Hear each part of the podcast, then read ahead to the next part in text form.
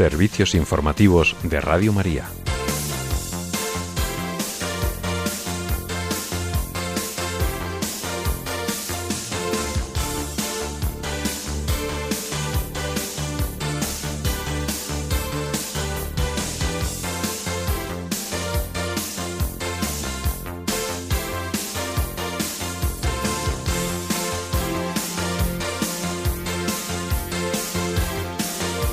Los obispos españoles denuncian la perversión y el dogmatismo de la colonización ideológica de género.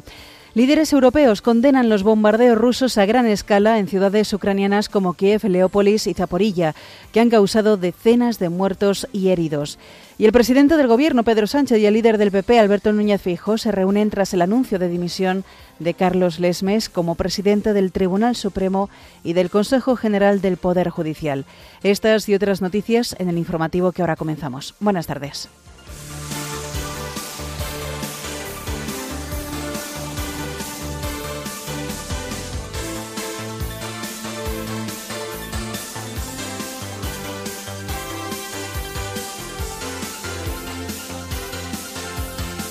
El secretario para las Relaciones con los Estados afirma que la paz mundial está amenazada por una guerra indigna del hombre. El cardenal Leopoldo Brenes pide rezar por quienes sufren en Nicaragua a causa del huracán Julia. El Papa Francisco nombra a Monseñor Enrique Benavent arzobispo de Valencia. Nace el proyecto Cobijo para acoger y ayudar inmigrantes cubanos a insertarse en la sociedad española. El Banco de Inglaterra anuncia medidas adicionales de apoyo al mercado.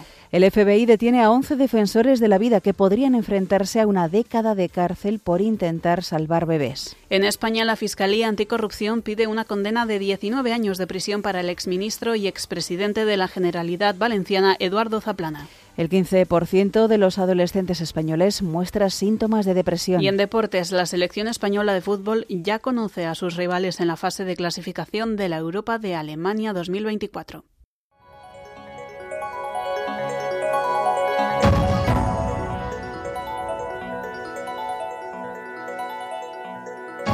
Los obispos españoles han publicado una nota ante el avance legislativo la semana pasada de dos leyes que, lejos de promover el bien de la persona y su dignidad, atentan gravemente contra ella. Por un lado, la modificación de la ley del aborto y, por otro, la tramitación de la llamada ley trans. En ellas señalan el irracional dogmatismo ideológico de género que impera en la legislación impulsada, dicen, por el gobierno social comunista presidido por Pedro Sánchez. En la nota de la Subcomisión Episcopal para la Familia y la Defensa de la Vida de la Conferencia Episcopal Española, presidido por el obispo de Canarias, Monseñor José Mazuelos, los prelados proclaman que la Iglesia Católica tiene la misión de defender y mostrar la dignidad de cada persona y de alzar la voz proféticamente.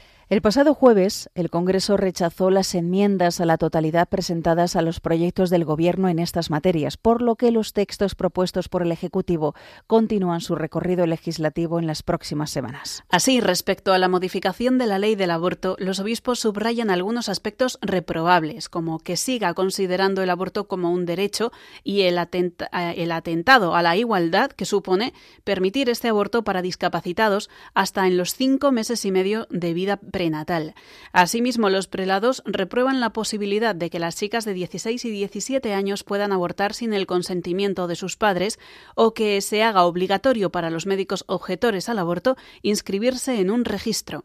La subcomisión episcopal reprocha también que el Gobierno impulse la eliminación del periodo de tres días de reflexión desde la solicitud del aborto hasta su ejecución y que ya no sea obligatorio dar información sobre las alternativas de ayuda al embarazo. Respecto de la ley para la igualdad eh, real y efectiva de las personas trans y para la garantía de los derechos de las personas LGTBI, conocida como la ley trans, los obispos subrayan que contiene en su articulado elementos preocupantes de la imposición de la teoría queer, que cuestiona la identidad sexual. La conferencia episcopal entiende que así se impone una única concepción antropológica, un preámbulo de una colonización ideológica, dicen. Los obispos consideran que esto exige recordar la antropología adecuada de la unidad de cuerpo y alma en el ser humano. En este sentido, los prelados españoles se muestran preocupados por quienes han sufrido las consecuencias de la ideología de género y les muestran su apoyo y ayuda para iluminar la pervención de una legislación ideológica. La subcomisión episcopal califica de irracional dogmatismo ideológico que la despatologización de la transexualidad se identifique con favorecer una intervención médica, pero sin criterios médicos, sino con criterios subjetivos del paciente. Por otro lado, se critica que en esta ley se niega la posibilidad del tratamiento psicosexual e incluso la necesidad de obtener un diagnóstico de las personas con trastorno de identidad de género, confundiendo el diagnóstico médico con un intento de anulación de la personalidad. Los obispos recuerdan que hay muchos testimonios de quienes se han sometido a la llamada reasignación sexual hormonal y quirúrgica y no han visto solucionada su situación. De hecho, todos los estudios científicos coinciden en que más de el 70% de los niños que han pedido un cambio de sexo dejan de pedirlo pasada la adolescencia. Los miembros de la Subcomisión Episcopal para la Familia y Defensa de la Vida hacen hincapié en que la comunidad cristiana, en especial los pastores, deben acoger siempre a las personas con disforia de género, puesto que son hijos amados del Padre y están llamados a la santidad y a hacer la voluntad de Dios. Los obispos se ven impelidos además a alzar la voz con fuerza para denunciar el uso de tratamientos prematuros e irreversibles, en especial en menores, y reclaman el respeto para la libertad de conciencia y de ciencia a todos los profesionales. En este sentido, señalan su preocupación porque se quiera imponer un adoctrinamiento que condicione el desempeño profesional en el campo educativo, sanitario, la función pública, la judicatura, en el ámbito cultural y en los medios de comunicación. La Carta de los Prelados españoles concluye pidiendo a la Virgen María creatividad para instaurar la tan necesaria cultura de la vida y caridad para atender a las personas que permanecen heridas al borde del camino. Cambiamos de asunto, nos vamos ahora a Ucrania. Allí se han producido bombardeos a gran escala en ciudades como Kiev, Leópolis y Zaporilla, que han causado varios muertos y heridos, mientras la población busca protección en los refugios. El comandante en jefe de Ucrania ha asegurado en su canal de Telegram que los rusos han lanzado 75 misiles, de los que 41 fueron neutralizados por sus sistemas de defensa aérea. Desde finales de junio, Kiev no había sido escenario de ataques rusos que se están intensificando tras la destrucción el sábado pasado del puente que une Crimea con Rusia. El ataque sobre Kiev se produce solo unas horas después de que se haya registrado un nuevo bombardeo en Zaporilla. Se trata del tercer bombardeo lanzado por las fuerzas rusas sobre la ciudad en estos últimos cinco días. En Leópolis, el jefe de la Administración Militar Regional ha confirmado que esta mañana se han registrado varios potentes explosiones y se pide a la población que siga en los refugios porque hay amenaza de nuevos ataques con misiles. Varios líderes europeos han condenado estos ataques y han indicado que el bombardeo contra Kiev y contra objetivos civiles en muchas otras ciudades es un acto condenable por parte de Rusia. Asimismo, se han mostrado horrorizados por estos ataques y ven inaceptable esta escalada de violencia. Precisamente el alto representante de política exterior de la Unión Europea, Josep Borrell, se ha mostrado profundamente impactado por estos ataques, que a su juicio no tienen cabida en el siglo XXI. También ha reiterado el apoyo europeo hacia Ucrania y el compromiso de enviar más apoyo militar con el que puedan hacer frente a la ofensiva militar rusa. El presidente de Ucrania, Volodymyr Zelensky, ha anunciado un acuerdo con el canciller alemán, Olaf Scholz, para celebrar una reunión urgente del G7 a raíz de estos bombardeos. Y también les contamos que el presidente de Rusia, Vladimir Putin, y su homólogo bielorruso, Alexander Lukashenko, han acordado el despliegue de tropas conjuntas en la región tras una reunión en materia de seguridad. Lukashenko ha indicado que la medida ha sido tomada en relación con el empeoramiento de la situación en la frontera occidental de ambos países y asegura que si el nivel de amenaza alcanza el nivel actual, como es el de ahora, comenzarán a usar este grupo de tropas. Y aquí en España, el jefe del Gobierno, Pedro Sánchez, y el líder del Partido Popular, Alberto Núñez Feijó, han protagonizado su segunda reunión en el Palacio de la Moncloa con el objetivo de intentar solucionar la situación provocada por el anuncio de dimisión del presidente del Tribunal Supremo y del Consejo General del Poder Judicial, Carlos Lesmes. La reunión tiene lugar en el Palacio de la Moncloa para abordar esta situación una vez que el Consejo General del Poder Judicial ha anunciado la materialización de la dimisión tras vencer ayer domingo el plazo anunciado a los vocales del Consejo sin que Gobierno y oposición alcanzaran un acuerdo para la renovación del órgano de gobierno de los jueces o para la devolución de sus competencias. La dimisión de Carlos Lesmes como presidente del Tribunal Supremo y del Consejo General del Poder Judicial llega después de innumerables intentos para renovar el órgano de los jueces, incluido el ultimátum al Partido Socialista y al Partido Popular del pasado 7 de septiembre, que finalmente cumplió ayer con el anuncio de su renuncia que hoy se formaliza.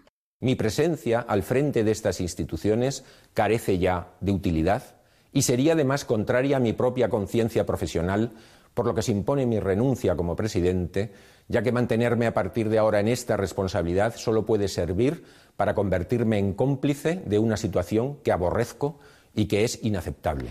Carlos Lesmes solicitará de forma inmediata volver al servicio activo en la carrera judicial y se incorporará a su destino en la Sala Tercera del Tribunal Supremo. Por otro lado, el ministro de Presidencia Félix Bolaños y el vicesecretario de Institucional del Partido Popular Esteban González Pons se han sumado a la reunión que acaba de terminar y que había comenzado a las diez y media de la mañana con el presidente del Gobierno Pedro Sánchez y el jefe de la oposición Alberto Núñez Feijóo, una reunión que ha culminado con avances. Bolaños y González Pons han sido los interlocutores encargados de negociar la renovación del Poder Judicial desde el mes de abril, pero en estos seis meses no habían logrado renovar el Consejo General, caducado desde hace cuatro años, y no han conseguido evitar la dimisión de Carlos Lesmes.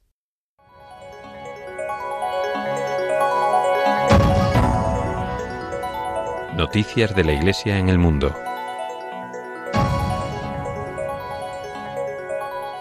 El secretario para las Relaciones con los Estados, Monseñor Paul Richard Gallagher, hablando con motivo del Día Nacional de la República de Corea, se ha referido a la situación geopolítica actual y ha afirmado que los conflictos no resuelven los problemas y que la diplomacia internacional debe reflexionar seriamente y actuar con energía. Monseñor Paul Richard Gallagher afirmó que hoy es urgente promover una auténtica cultura de la paz basada en la promoción del diálogo, en el respeto del derecho internacional que pueda asegurar la coexistencia pacífica de los pueblos.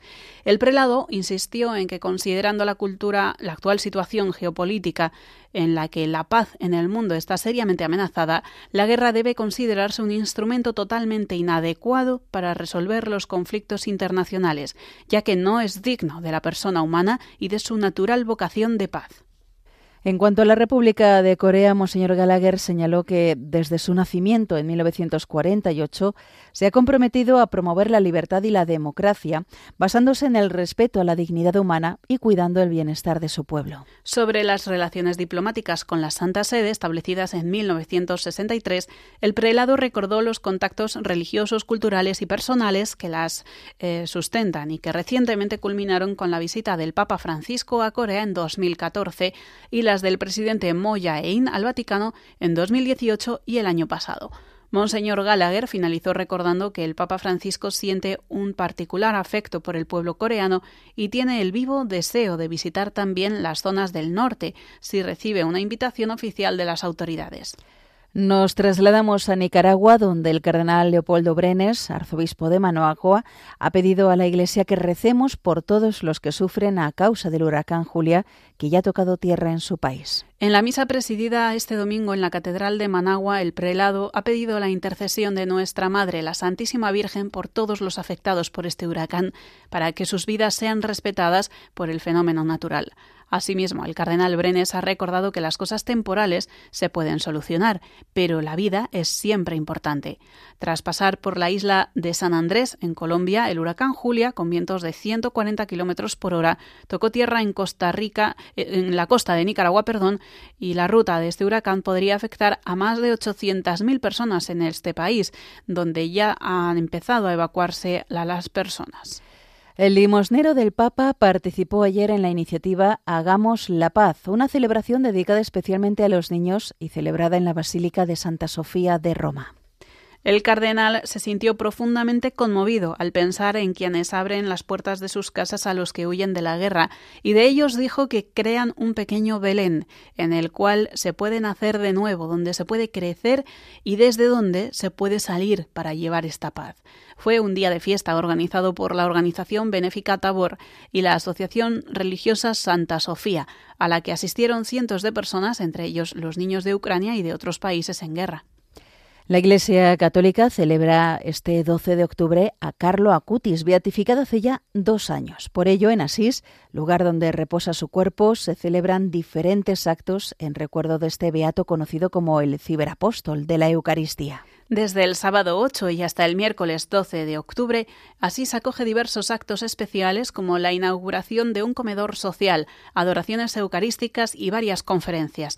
Precisamente este nuevo comedor social Carlo Acutis está destinado a las personas con dificultades económicas y a los peregrinos y está instalado en el centro histórico de Asís, en una unión directa con el centro de acogida Casa Papa Francesco de Santa María degli Angeli, también en Asís.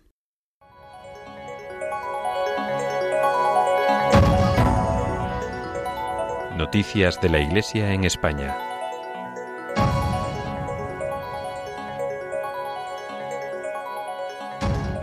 El Papa Francisco ha nombrado a Monseñor Enrique Benavent arzobispo de Valencia y tomará posesión el 10 de diciembre. Monseñor Benavent, actual obispo de Tortosa, nació en 1959 en Valencia. Cursó los estudios eclesiásticos en el Seminario Diocesano de Moncada y se licenció en teología, doctorándose años después en el mismo campo por la Pontificia Universidad Gregoriana de Roma.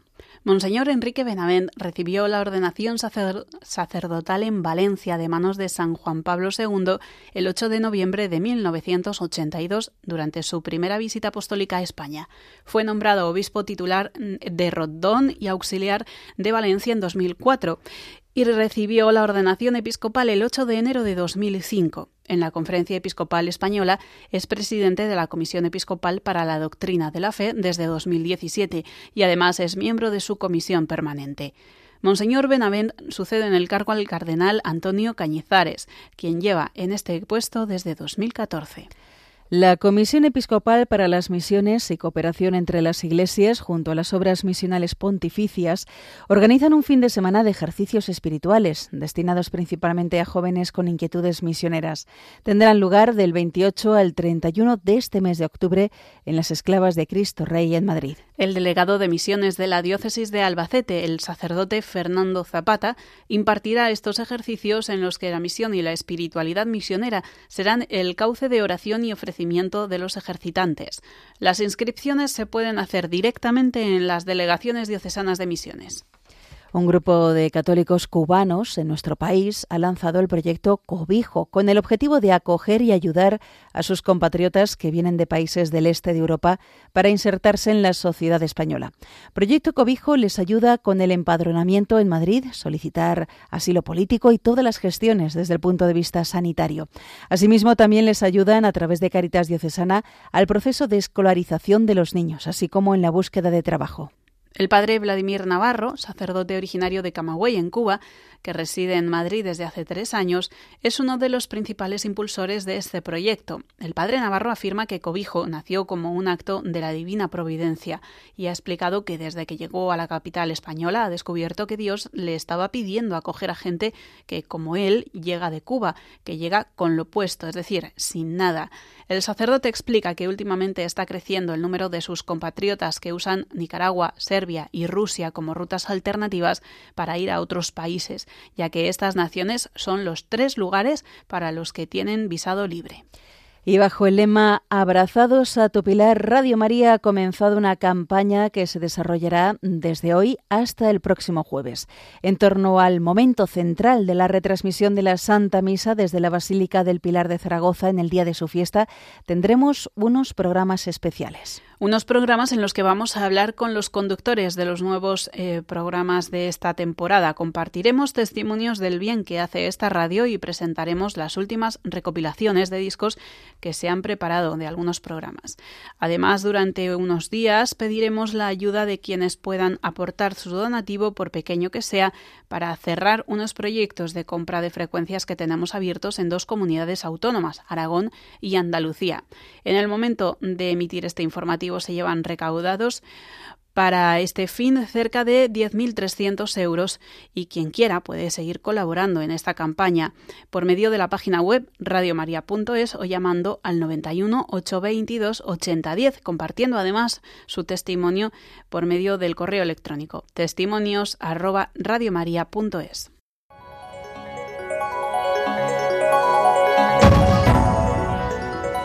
Información internacional.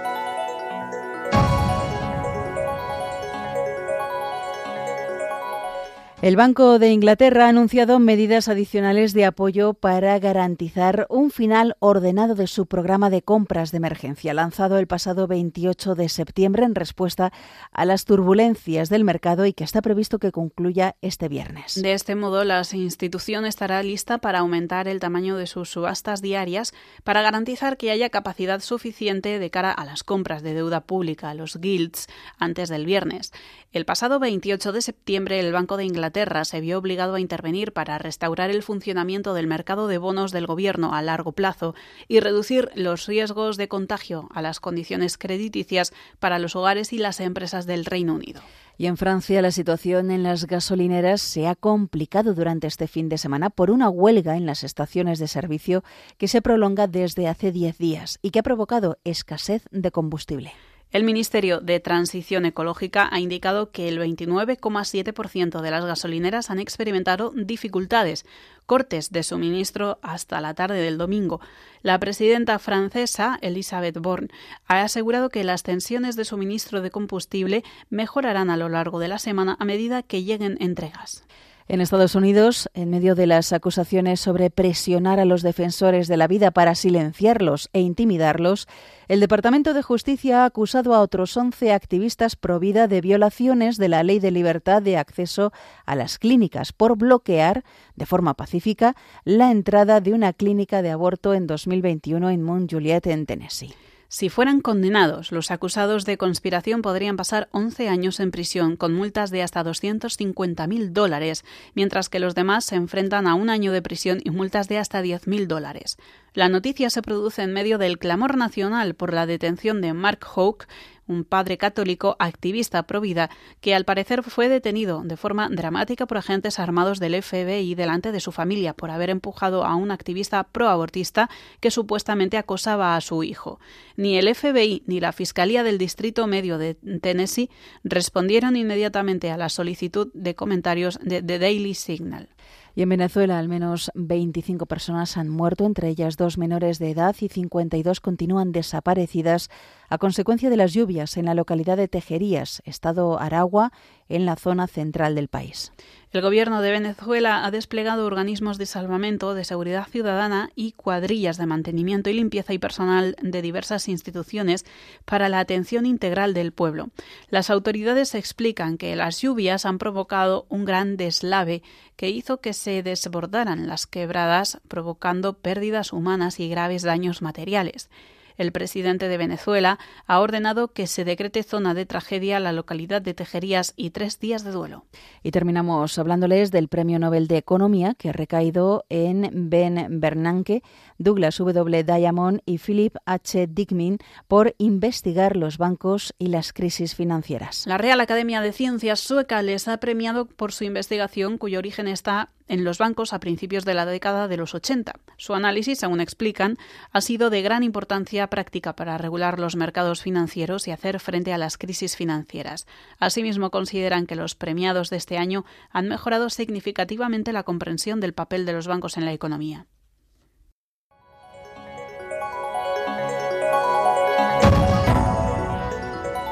Información nacional. La Fiscalía Anticorrupción reclama una condena de 19 años de prisión para el exministro y expresidente de la Generalidad Valenciana, Eduardo Zaplana, como máximo responsable de una supuesta trama de comisiones ilícitas y blanqueo de capitales que se inició con la privatización de las ITVs valencianas.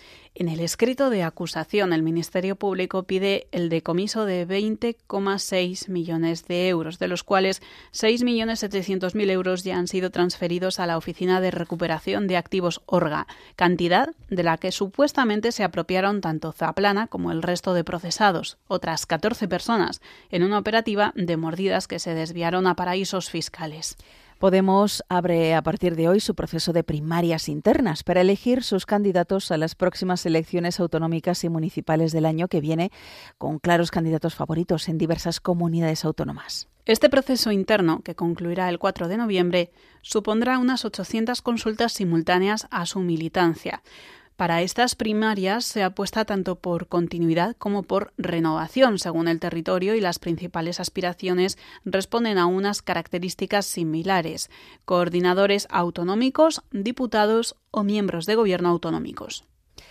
Y también les contamos que la mitad de los trastornos de salud mental comienzan a los 14 años y el 15% de los adolescentes españoles presenta síntomas de depresión graves o moderadamente graves, según datos recabados por UNICEF España con motivo del Día Mundial de la Salud Mental que hoy se celebra. Los datos, que pertenecen a una encuesta elaborada por UNICEF España con la Universidad de Santiago sobre una muestra de 40.000 adolescentes, sitúa la ideación suicida en los adolescentes españoles en el 10,8%. Si bien la mitad de los trastornos se iniciaron a los 14 años, un 75% se desarrolla a los 24, pero la mayoría no se detecta y por tanto no se trata. Y por otro lado, un 45% de empleados públicos consume prácticamente a diario fármacos psicoactivos, ansiolíticos, antidepresivos y somníferos, entre otros, según un estudio elaborado por la Central Sindical Independiente y de Funcionarios CESIF. El estudio se ha realizado mediante entrevistas a más de 2.000 personas que trabajan en diferentes ámbitos de las administraciones públicas, como la Administración General del Estado y de la Comunidad Autónoma, ayuntamientos, educación, sanidad, justicia y empresas públicas.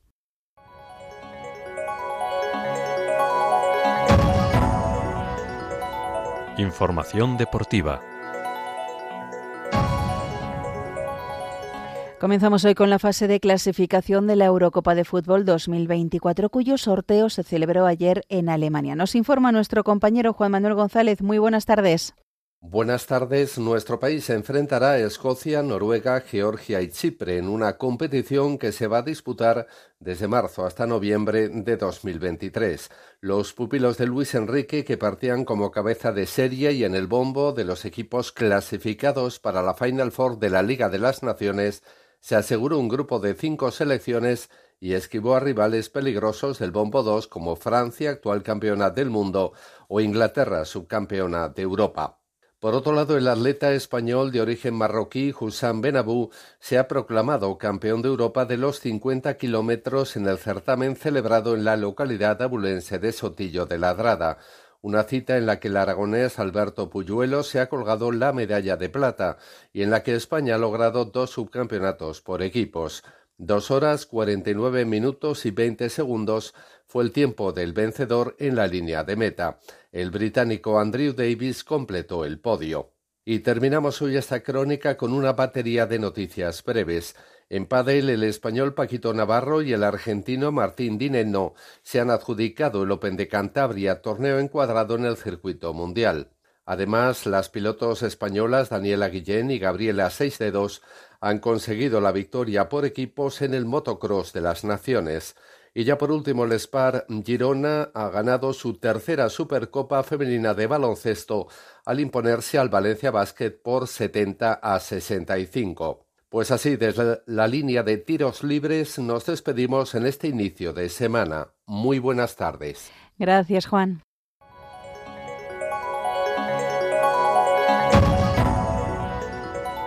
Noticias Autonómicas.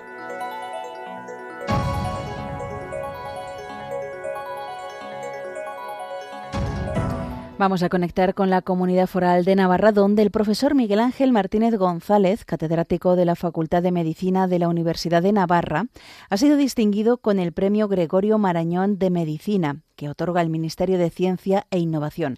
Es el reconocimiento más importante de España en el ámbito de la investigación científica. Y nos lo cuenta desde Pamplona nuestro corresponsal, Miguel Ángel Irigaray. Muy buenas tardes. Hola, muy buenas tardes desde Pamplona. Efectivamente, estos galardones, creados en 1982 y dotados con 30.000 euros en cada modalidad, distinguen a científicos de España que están realizando una labor profesional de relevancia internacional en sus respectivas áreas de investigación y campos científicos. También reconocen las trayectorias investigadoras que contribuyen excepcionalmente al avance de la ciencia, al mejor conocimiento del ser humano y su convivencia, a la transferencia de tecnología y al progreso de la humanidad. En esta ocasión, el profesor Martínez González ha sido premiado por sus singulares aportaciones sobre la relevancia de la nutrición en medicina preventiva y en particular de la dieta mediterránea, así como la intervención conductual para cambiar los estilos de vida. El citado profesor ha dicho que es una distinción que honra a tantos equipos y excelentes profesionales con los que ha tenido la suerte de colaborar y que han contribuido a que la dieta mediterránea y los estilos de vida saludables tengan hoy una evidencia científica indiscutible en todo el planeta. Especialmente menciona un agradecimiento particular a los profesores Walter Willett, Frank U y Alfredo Martínez, según confiesa. Miguel Ángel Martínez González obtuvo su licenciatura y doctorado en medicina por la Universidad de Granada y es catedrático de salud pública en la Universidad de Navarra desde 2005 y catedrático adjunto de nutrición en la Universidad de Harvard desde 2016. Enhorabuena, por lo tanto, a este catedrático premiado de la Universidad de Navarra. Y por otra parte, continuando con noticias del mundo médico, el catedrático de Biología Celular de la Universidad de Salamanca, José Ramón Alonso, ha señalado en Pamplona que Santiago Ramón y Cajal, el navarro de Petilla de Aragón, Premio Nobel de Medicina, entendía que la ciencia era el único vehículo que podía acercar a España a los países desarrollados. Así lo ha expresado en la primera sesión del ciclo Octubre con Cajal, celebrado en Cibibox y Turrama, organizado por el Museo de Ciencias Universidad de Navarra en colaboración con el Ayuntamiento de Pamplona y el Planetario de la ciudad en el marco de las celebraciones por los 170 años del nacimiento del gran neurólogo español. Alonso ha destacado que el mérito de Cajal era su voluntad hacia el trabajo y su objetivo era el país. Era un patriota y su esfuerzo científico iba destinado a mejorar España, señaló. 90 personas han participado en la primera jornada del ciclo que tiene como objetivo divulgar la figura de Santiago Ramón y Cajal en el año en el que, como decíamos, se cumple su 170 aniversario de nacimiento, bajo el título Ramón y Cajal, el científico y su época. En la sesión también participó Cristina Nombela, investigadora de la Universidad Autónoma de Madrid. Y estos días se celebran en Pamplona los llamados Encuentros de Pamplona 72-22. ¿En qué consisten, Miguel Ángel? Sí, se trata de un encuentro internacional de cultura y reflexión sobre los complejos desafíos del mundo contemporáneo y el análisis de las más urgentes cuestiones sociales. El pensamiento, las artes, la literatura y la música se erigen en instrumentos de examen siempre a partir del diálogo y la intervención de las personalidades más relevantes del panorama mundial y de numerosas propuestas artísticas acordes con las nuevas formas que propone el mundo contemporáneo. Con la celebración de los encuentros de Pamplona 72-22 se evoca el 50 aniversario de los encuentros de Pamplona de 1972. Sin embargo, su propósito, además de esta importante conmemoración, es establecer un punto de partida que conduzca a una nueva dimensión cultural de nuestra comunidad. Dicen que de manera sostenida, innovadora y transformadora, capaz de ofrecer una dimensión ética y de propiciar una ciudadanía crítica. La presidenta de Navarra María Chivite ha participado en el primer coloquio de los encuentros de Pamplona 72, en donde ha defendido la importancia del diálogo como la única manera de llegar a un entendimiento. Puso como ejemplo el diálogo en el marco de este evento que ha existido entre un cineasta ruso y otro ucraniano, ciudadanos de dos países ahora radicalmente enfrentados por la guerra. Sergei y Víctor representan dos mundos que se han visto separados por la geopolítica, por la guerra. Dos bloques enfrentados entre los que no existe ninguna comunicación más allá de la bélica. Hoy, sin embargo, vamos a asistir a un encuentro. Y permitidme que aproveche la oportunidad para hacer una reflexión, para que me detengan reflexionar brevemente sobre esto. Los encuentros de Pamplona van a ser un espacio para la reflexión al que tenemos que acudir abiertos de mente, sin prejuicios, porque precisamente en eso consiste el encuentro. Es un choque de puntos de vista, es el único modo que tenemos para llegar a un entendimiento. Nada más es todo desde Pamplona. Saludos, muy buenas tardes. Gracias, Miguel Ángel, por toda esta información. Y vamos a finalizar con la previsión del tiempo realizada por Miriam Herraiz. Esta tarde predominarán los cielos cubiertos con precipitaciones que irán extendiéndose desde el oeste al resto de España sin descartar alguna lluvia débil en Canarias. A partir de la noche llegarán también a Baleares, siendo más abundantes. Las temperaturas bajarán unos cuantos grados. En amplias zonas de la geografía estarán por debajo de los 20 grados, mientras que en el suroeste rondarán los 25. Mañana, martes, la situación será similar. Seguimos con predominio de nubes y precipitaciones que podrían ir acompañadas de tormentas en amplias zonas del país. Habrá más, claro, em, más claros en el cielo en el oeste de la península. Las temperaturas seguirán frescas y no experimentarán grandes cambios.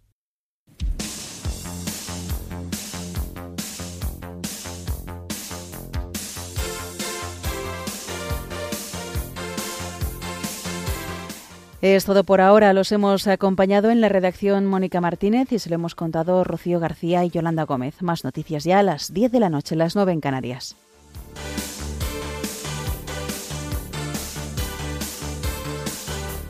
Informativos de Radio María.